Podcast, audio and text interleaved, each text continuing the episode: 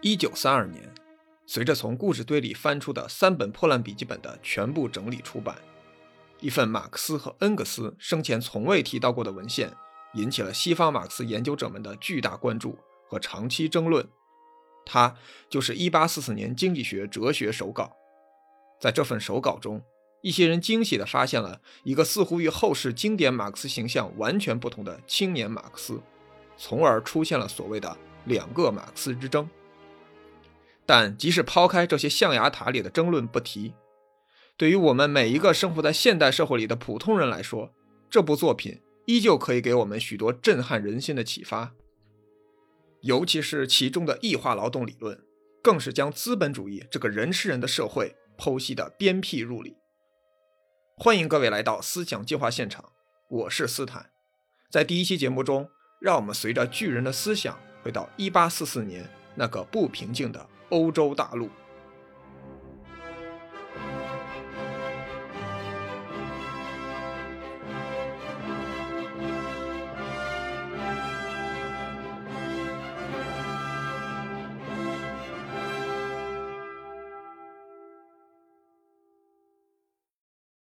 如今，《一八四四年经济学哲学手稿》这本书的真正原稿。正被小心地保存在位于荷兰阿姆斯特丹国际社会史研究所的档案馆里。这是一座从航运仓库改建而来的三层建筑物。除了手稿外，还保存着大量马克思和恩格斯的第一手材料和档案。但如果你想一睹这些经典作品的真容，你不必千里迢迢地跑到荷兰，因为即使你去了，人家也未必搭理你。而你只需要打开互联网，找到国际社会史研究所的网站。就可以看到包括手稿在内的文献的高清扫描件。现在，我请你拿起手边已经整理出版的《1844年经济学哲学手稿》中文版。如果你拿起的版本和我一样，是蓝色封皮儿或是黄色封皮儿的人民出版社单行本，那么对比这些扫描件，你会发现，你什么也发现不了，因为我知道你根本不认识手稿上面潦草的德语，更别提那上面还可能有几个老鼠洞了。当然了，我也不认识，但我们还是可以发现，在编号为 A7 的第一个笔记本上面，每页被竖着的两条线分成了三栏，而且在每页纸的左上角还有用罗马数字写的编号。实际上，这正是马克思在这本笔记本中非常独特的写作方法。这三栏分别被冠以三个标题，尽管偶有微调，但大意基本不变。它们分别是。工资、地租和资本的利润，而这三者也正是古典政治经济学最为关心的三个要素。第二个笔记本的保存状况就比较惨了，只留下了四页，内容没头没尾，主要论述的是私有财产的关系。第三个笔记本的内容也非常的庞杂，主要涉及私有财产和黑格尔哲学批判两个大部分。你可以想象。面对这么三个现在没什么章法的笔记本，编辑们的内心一定是崩溃的。而它的出版过程也确实颇为曲折。一九二七年，第三个笔记本被冠以“神圣家族”的准备材料之名，在苏联以俄文的形式收入马克思恩格斯文库第三卷出版，但没有引起学界的过多关注。到了一九三二年，在苏联的梁赞诺夫和阿拉多茨基的先后主持下，三个笔记本。终于一同以一八四年经济学哲学手稿的名义被收录在马克思恩格斯全集的第三卷出版，而且一出版就引起了西方学者的极大关注，甚至被誉为马克思的第二次降临。这本书的编辑思路大体有两种，一种就是按照三个笔记本每一页的写作顺序依次分为笔记本一、笔记本二和笔记本三。然后在顺序对每个笔记本中讨论的主题的段落冠以一个总括性的标题，即所谓的写作顺序版。另一种则是在此基础上强调这三个笔记本写作时的逻辑关系，将它们打散后组成一个可读性更强的整体，即所谓的逻辑顺序版。如原本位于第三个笔记本第八段的一篇内容，因为具有序言的性质而被调到全书的开头。这两种编辑思路各有道理，也各有缺陷。在一九八二年苏联编辑新版《马克思恩格斯全集》时，因为编委会内部对此问题争执不下，而干脆以两种编辑思路同时出版。了解了手稿的原貌和出版史的大体情况，现在让我们回到这本书本身。这本书之所以被命名为《1844年经济学哲学手稿》，是因为据考证，他写作于1844年的四到八月之间。那时的马克思在前一年，也就是1943年，因为理念不合，辞去了《莱茵报》主编的位子，回家和燕妮结婚去了。在同一年的十月，新婚燕尔的马克思举家搬到了当时全欧洲社会主义运动的中心巴黎，开始系统的研究政治经济学。这一年，他二十五岁，思想上已经从过去的青年黑格尔派转向了费尔巴哈的人本主义，而又有超越他的倾向。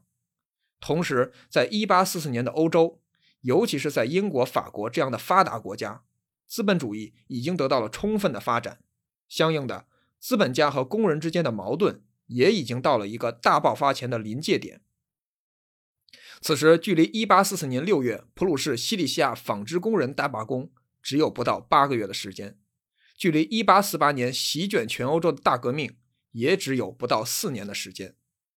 批判以往的那些为私有财产、为资本家张目的古典政治经济学，对现存的社会主义和共产主义运动进行反思和扬弃，以及超越黑格尔的辩证法和整个哲学，就成了马克思在巴黎最关心的东西。而这三点也构成了手稿整本书的核心。我们着重说说第一点。实际上，在手稿中最有名的部分，莫过于关于异化劳动的论述，它构成了马克思对以往政治经济学批判的核心。当然了，在手稿中，马克思一般会用“国民经济学”这一称谓，但你基本上可以把它等同于你熟悉的政治经济学，二者没有本质差别。马克思主义理论家卢卡奇。在研究《资本论》中有关商品拜物教的部分后，认为马克思的思想应该经历过一个物化阶段，而这个阶段的文献是缺失的。因此，在卢卡奇看到手稿中关于异化劳动的论述后，兴奋异常，因为他的推论终于得到了确证。那么，到底什么是异化劳动呢？我们先从劳动本身说起。按照古典政治经济学的观点，一切商品的价值就在于劳动。这一点，马克思并无异议，相信大家也没有异议。以此为出发点，既然商品的价值在于劳动，那么商品就自然而然的应该属于为他付出了辛勤劳动的创造者即工人。但实际情况却是，工人只得到了自己劳动成果的一部分，那就是工资，而且只是最小的那一部分。而这一点，不但在古典政治经济学家眼里，在现代经济学家眼里。甚至在普罗大众眼里，也仿佛是天经地义的。那么矛盾就来了：为什么同样一件事，正着说、反着说都有理呢？一定是哪儿出了问题。但这个问题不是由于论证过程出了问题，而是他们的出发点出了问题。而他们的出发点正是这个不明不白的所谓劳动。这个经济学家笔下的劳动，在当时的欧洲是给工人阶级带来灾难的劳动。他自身本就矛盾重重，在经历过了一番研究和探索之后，马克思最终将它命名为异化劳动，即那种本应创造出属于劳动者的产品，但实际上却与劳动者相分离、相对立，甚至转而奴役劳动者们的劳动。这听起来有点绕，但实际上异化劳动离我们真的一点都不远。待我给大家仔细分析。我们先考察一下所谓异化劳动及自身的内部矛盾，也就是这个关键词“异化”到底体现在哪儿？一共有四点。首先是工人与劳动产品的异化，这个很好理解。试想那些在富士康流水线上辛勤工作的工人们，他们之中又有几个能用得上经过他们的手制造出来的 iPhone 手机和 Mac 电脑呢？试想那些在高档餐厅后厨里忙前忙后的厨师们，他们之中又有几个能安静地坐下来品尝自己亲手烹饪出来的美食呢？试想那些带着满身福报工作到凌晨的程序员们，他们之中又有几个真的需要他们亲手敲出来的那些代码呢？实际上，他们越是辛勤工作，虽然他们得到的工资也能够稍微多那么一些。但他们却一步一步地远离他们的劳动成果，一步一步地被他们的劳动成果死死地按在流水线和办公桌上，一步一步地成为了努力工作赚钱这个神话下的奴隶。而到底谁才是那个最大的受益者呢？不言自明。用马克思的话说，就是工人在劳动中耗费的力量越多，他亲手创造出来的反对自身的异己的对象世界的力量就越强大，他自身他的内部世界就越贫乏，归他所有的东西就越少。这就解释了为什么每次工人大罢工时，工人们首先要砸毁他们赖以生存的劳动工具和器械，因为那些东西在他们眼中是最大的仇敌。其次是工人与劳动活动的异化，这一点可以从上一种异化中推论出来。因为既然劳动产品是和工人异化的，那么工人也就必须与产生劳动产品的劳动过程相异化。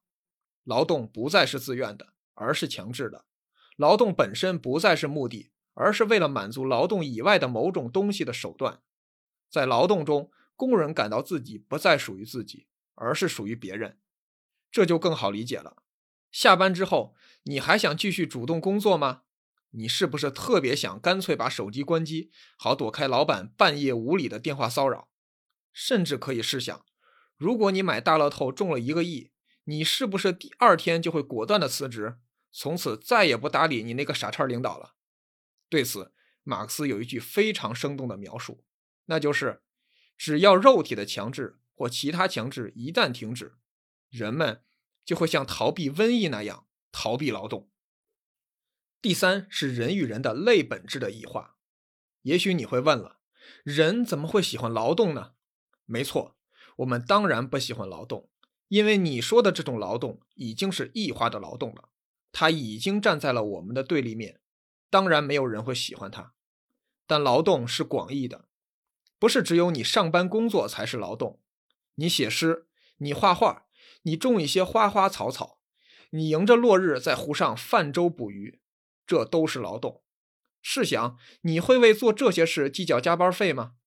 你会在做这些事的时候想尽办法摸鱼吗？不但不会，而且你还乐在其中。而在马克思看来，这才是真正的劳动，而它也正是人的类本质。马克思称之为自由的、有意识的活动。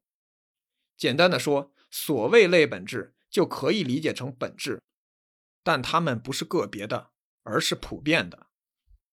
蜜蜂、海狸、蚂蚁也有它们的类本质，但和人不同，它们没有意识到这一点，或者说，它们还只是一个个的单独的存在。他们虽然也劳动，但只是为了自己的本能需求而劳动。只有人意识到了自己的类本质。并有意识的在同其他人的社会关系中加以应用，靠自己的劳动去改造世界，并由此才证明了自己是一个人。很显然，在19世纪的欧洲，工人们仅仅是为了糊口而劳动，他们变成了动物一样的存在，他们已经不再是真正的人了。说完了前三种异化，最后这三种异化所带来的必然结果就是第四种异化，即人与人的异化。因为这一切的异化都必然是在一个人与人交往的社会中实现的，所以人与人的异化即一个阶级奴役另一个阶级就成了不可避免的事情，最终也必然会变成霍布斯笔下那个一切人反对一切人的恐怖社会。对此，马克思在后来称之为阶级斗争。考察完了异化劳动，我们现在会问：既然原本属于工人的劳动产品不再属于他们，甚至变成了他们的对立面。那么这些劳动产品到底属于谁呢？由此，私有财产出现了。对于私有财产，在政治经济学家眼里是不需要解释的，是不证自明的前提，是他们一切论述的公社和出发点。但对于马克思来说，私有财产是历史的产物，是异化劳动的结果，它并不是与天地同在的，更不是不可以取消的。但劳动到底是如何被从工人手中夺走的？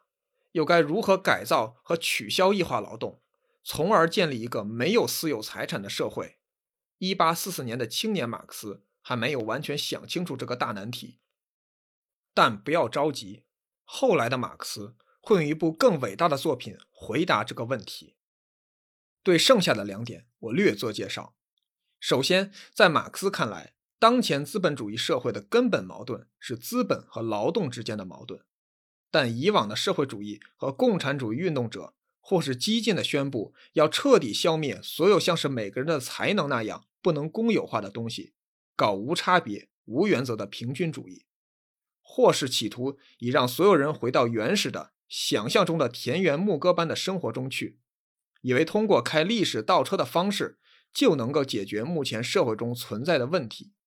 但马克思并不这么认为，他认为，正是当资本和劳动的对立发展到了当前这一紧张的临界点时，解决他们之间这种矛盾的方法才可能出现。因此，对待私有财产的态度应当是积极的阳气。所谓阳气，是德国古典哲学的一个经典概念，在黑格尔那里使用的尤其多，即 o f f h e b e n。这个词既有废弃的意思，又有保存的意思，因此所谓阳气是一种更高级的废弃，也是一种更高级的保存。有点绕，不理解没关系。我们只需知道，在马克思看来，真正的共产主义应当是人对人的本质的真正占有，是人向自身的完全回归，是人和人之间矛盾的真正解决。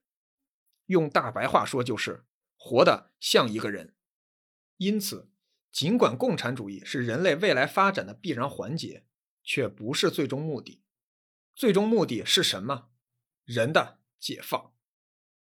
我们都知道，马克思曾经是一位青年黑格尔主义者。